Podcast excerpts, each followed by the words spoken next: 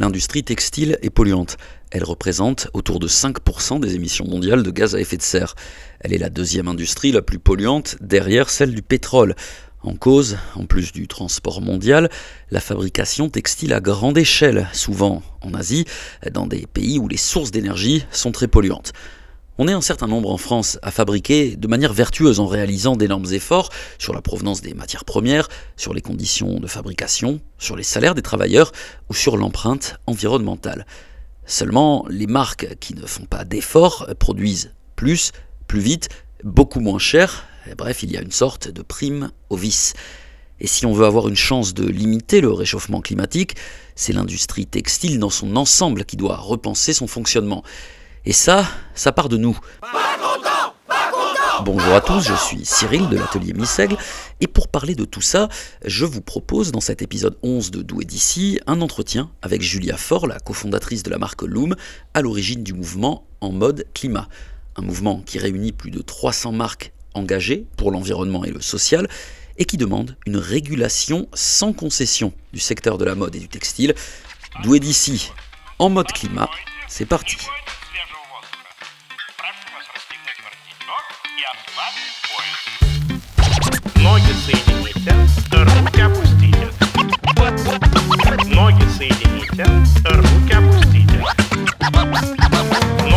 On va parler euh, avec, euh, avec Julia Fort qu'on reçoit, qui est la fondatrice de la marque Loom. On va parler d'abord, Julia, de votre parcours, de ce qui vous a amené à créer la marque Loom, les valeurs sociales et écologiques qui s'y retrouvent. Et puis on parlera aussi dans cet entretien eh bien, du mouvement En mode climat, mouvement que vous avez lancé et puis auquel Missègle participe. On va y revenir. Alors tout d'abord, Julia Fort, bonjour et, merci d'être avec nous. Ben, bonjour, merci de m'inviter. Alors est-ce que vous pouvez nous parler de vous, de, de qui vous êtes et de ce qui vous anime? Alors moi je suis Julia Fort, je suis la cofondatrice de la marque Loom. Euh, je, moi je suis diplômée en agronomie et en genre. Euh, et alors ce qui m'anime, euh, je dirais, c'est que d'utiliser l'entreprise comme un moyen militant comme une manière de faire changer la société, de manière à ce qu'elle soit euh, euh, plus juste euh, et moins destructrice pour les humains et l'environnement. Qu'est-ce qui vous a orienté dans votre parcours vers le, textile justement? Parce que la, la, lutte environnementale, le militantisme social et environnemental, c'est un vaste sujet. Pourquoi plus particulièrement le textile? Je, pense que c'est un hasard. Euh, euh, enfin, j'ai l'impression qu'en tant que consommatrice, euh, le textile, ça a l'avantage, comme l'alimentaire, quoi, ça, ça a l'avantage de toucher tout le monde. Mais je me suis retrouvée dans des projets textiles un peu par hasard quand je, pendant que je faisais mes études, parce que mes amis, les amis de ma copine, travaillaient dans le textile, donc je me suis retrouvée à faire des stages chez elle. Et, euh, et, plus tard, au cours de ma vie, j'ai croisé euh, Guillaume Declerc, mon associé, qui était en train de monter le, projet Loom. Et je me suis associée avec lui, mais c'est, euh, j'avais pas un tropisme particulier non, pour, pour ce secteur. C'est le hasard qui m'y emmené. Alors c'est intéressant ce que vous dites, Julia Fort, parce que vous parlez de, militantisme et, de, conjuguer l'entreprise avec la, lutte environnementale aussi. Comment est-ce qu'on concilie le business et le, militantisme, justement euh, je, sais pas, euh, je, pense que là votre question, elle, met en, lumière quelque chose d'assez euh, terrible. C'est qu'on a l'impression, quand on pense business ou économie ou entreprise, maintenant on pense qu'à entreprise destructrice de la planète. Et, c'est logique, hein, parce que franchement, parmi les plus grosses, elles, ont beaucoup de responsabilités en fait dans toute la misère sociale et écologique qui peut y avoir sur cette terre. Mais si vous pensez à votre boulanger vous vous dites pas euh, ah, comment on fait pour à la fois faire du pain et préserver la planète? Ben non, faire du pain, euh, voilà, euh, ça, sert à tout le monde. On en a besoin pour manger. c'est pas forcément, incompatible. Et, pour les vêtements, en vrai, c'est, pas forcément incompatible en fait de faire, de faire des vêtements et, et, de préserver la planète. Le, problème du textile, c'est pas tellement qu'on fasse des vêtements, c'est qu'on en fasse beaucoup, beaucoup, beaucoup trop dans des mauvaises, mauvaises conditions et qu'on trouve tous les moyens possibles pour essayer de les vendre aux gens, euh, essayer de leur vendre alors qu'ils n'en ont pas besoin. Donc comment on fait pour euh, concilier euh, business et éthique je pense que, enfin, ça, tout ça c'est toujours fait, ça date pas d'hier. Il faut pas oublier que tout est imparfait. Il hein, n'y a pas de business qui soit neutre, 100% positif pour la planète, un impact positif. tout est imparfait comme toute activité humaine, quoi. j'ai l'impression qu'on peut concilier business et éthique à partir du moment où on en a la volonté. C'est-à-dire que pas se dire ah ben je vais devenir riche et sur le chemin euh, sur le chemin je vais aider les gens. Il faut se dire ah ben mon objectif voilà moi je vous dis mon objectif c'est euh, de, remettre de l'éthique dans l'industrie textile euh, et c'est pas c'est pas c'est pas de devenir riche quoi. Je sais ce que c'est mon objectif premier. Et la deuxième chose qui permet de concilier les deux en business et éthique, je pense que c'est bah, d'avoir les mains libres donc c'est la question de qui finance votre entreprise, euh, de qui vous êtes dépendant, euh, quel pouvoir sur vous ont vos clients, etc.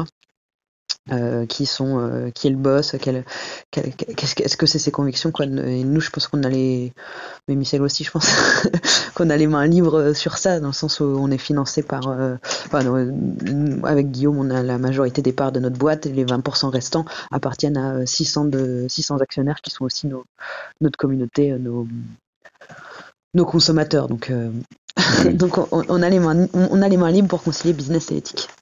Alors c'était une question qui était, était volontairement euh, orientée, volontairement taquine, parce qu'elle nous, elle nous amène à ce mouvement que, dont vous êtes à, à l'origine, qui est le mouvement en mode climat. Euh, alors on va le, détailler. Euh, est-ce que vous pouvez déjà nous expliquer la, genèse de ce, mouvement? Ça part d'un constat, vous, vous l'avez évoqué hein, euh, dans, votre dernière intervention, là, en, sous-titre. comment ça s'est fait? Pourquoi vous avez voulu franchir le pas et, lancer ce, mouvement qui finalement vient résumer un petit peu toutes les valeurs que vous portez depuis un moment? Ouais, j'ai l'impression que on est peut-être plusieurs marques éthiques dans, dans, ce, dans ce, dans ce cas-là. Enfin, ce qu'on faisait le constat, moi j'ai l'impression que la plupart des marques éthiques, euh, en tout cas engagées autour de moi, ça va bien quoi. Enfin, le business va bien. Enfin, il y a vraiment des gens qui s'intéressent à nos produits. Nous, euh, avec Loom, on vient de voilà de, de passer la barre des rentabilités, mais j'ai l'impression que voilà 1083, Asphalt, Opal. Enfin, quand je parle aux gens autour de nous, on se rend compte, oui, il y a un vrai marché qui se développe. Euh, les marques éthiques vont bien. je pense que déjà, jamais autant vendu de chaussures. On n'a jamais vu autant de, vestes Patagonia dans la rue, etc. Et pourtant, euh, pourtant, si on regarde, si on, prend un peu de hauteur et si on regarde au global, le secteur textile n'a jamais émis autant de gaz à effet de serre. Quoi. Le secteur textile n'a jamais été aussi euh, destructeur pour la planète. Or, euh, on sait que si on veut euh, respecter les accords de Paris, en tout cas si le secteur textile veut faire sa part dans les accords de Paris, c'est-à-dire globalement euh, mettre en place les moyens pour que le réchauffement climatique reste sous la barre des 1,5 degrés, ce qui aura déjà des catastrophes, des, des, conséquences catastrophiques hein, sur, sur, sur, sur notre planète, mais quand même toujours moins grave de faire un réchauffement à 1,5 degré qu'à 1,6 degré. Donc voilà, c'est pas parce qu'il va y avoir des, des catastrophes qu'il faut abandonner la lutte. or, on se rend compte que euh, euh, on n'est pas du tout prêt d'atteindre, euh, le, textile n'est pas du tout sur la voie d'atteindre ses objectifs pour faire sa part dans les accords de Paris. Pour, pour avoir une idée, il faudrait que voilà, le secteur textile divise par trois ses, émissions de gaz à effet de serre d'ici 2050. alors que là, la tendance, elle est plutôt à l'augmentation, en fait. Voire une augmentation, là, les prévisions, elles disent, je crois que c'est plus 30% estimé pour d'ici à 2030. Donc, euh, on n'est pas du tout sur la bonne voie et quand on s'y penche, quand on se penche de près sur le sujet, on se rend compte que euh, on a l'impression qu'il y a plein de choses qui sont faites dans le secteur textile. Euh, les entreprises, elles se déclarent toutes plus éco-responsables les unes que les autres. On a eu le Fashion Pact il y a quelques années où toutes les plus grandes entreprises de mode de la planète se sont se sont assis ensemble et ont pris des engagements euh, qui semblent forts, euh, mais dans la réalité qui ont euh, très peu de chance, enfin non, en fait qui n'ont aucune chance de d'avoir pour conséquence de, réduire les gaz à effet de serre de, notre secteur. Il rencontre beaucoup d'écho, hein, ce, mouvement en mode climat pour l'instant, alors au niveau évidemment français, et comme vous le disiez, au niveau des, marques éthiques aussi, euh, alors voilà, hein, pour parler de nous, on la rejoint également, on est très loin d'être les seuls alors, il y a un vrai intérêt des, marques éthiques, mais finalement, euh, là, on, prêche les convertis. Euh, sont, euh, qu'est-ce que vous avez, vous, envie de, de mettre en œuvre pour qu'il y ait une prise de conscience eh de ceux qui font partie, peut-être un petit peu plus que les autres, du problème? Alors, je ne suis pas sûr qu'on prêche vraiment les convertis parce que je pense que c'est assez nouveau pour des entreprises de demander une régulation. Enfin nous globalement, qu'est-ce qu'on demande? On demande des taxes. c'est ça, on demande une réduction des volumes, on demande en fait une contraction du secteur.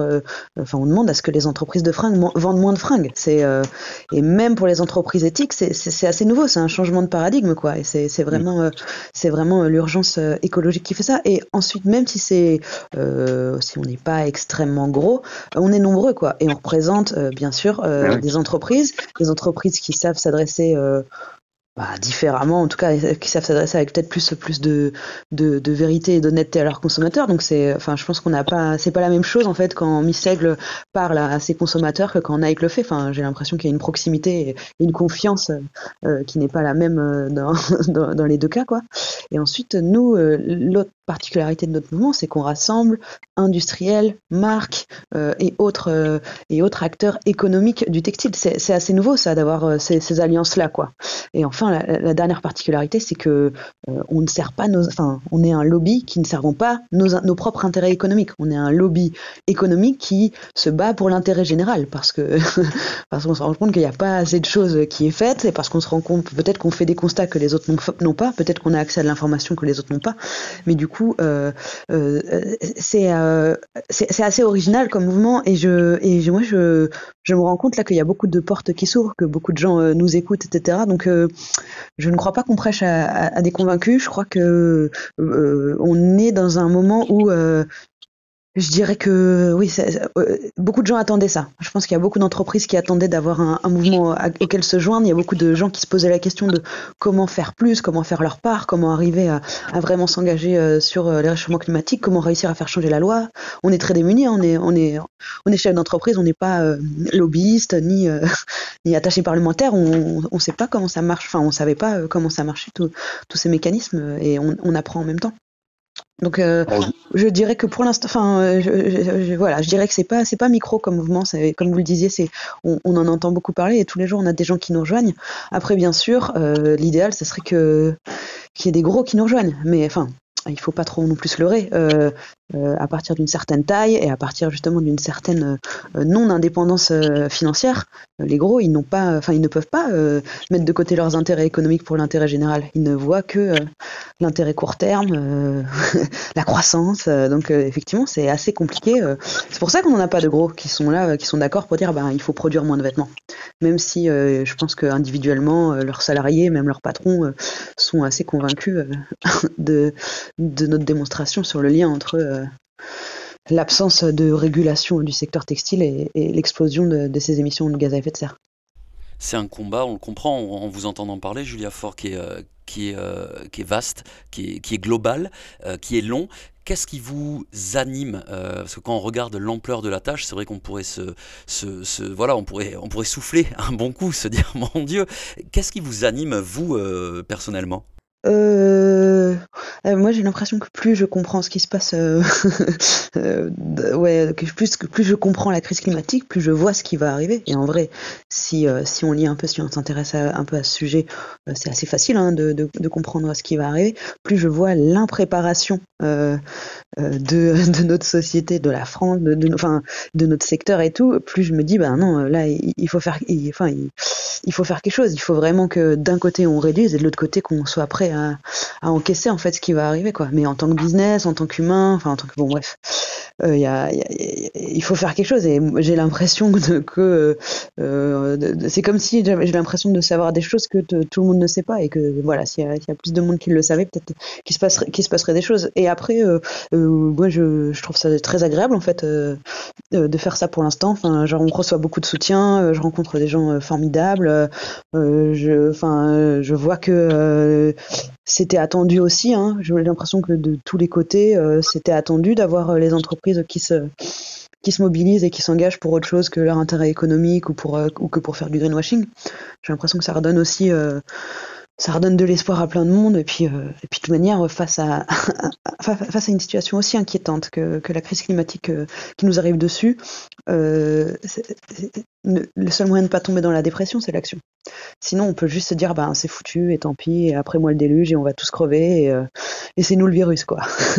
et moi, je veux pas tomber dans un, je veux pas tomber ni dans une dépression, ni dans, dans un discours euh, fataliste, quoi. Je pense que, je pense que, enfin, tout ce qu'on essaie de changer, c'est juste des, c'est juste des règles, c'est juste des conventions. ça change en fait. Une loi, ça change. Une convention, ça change.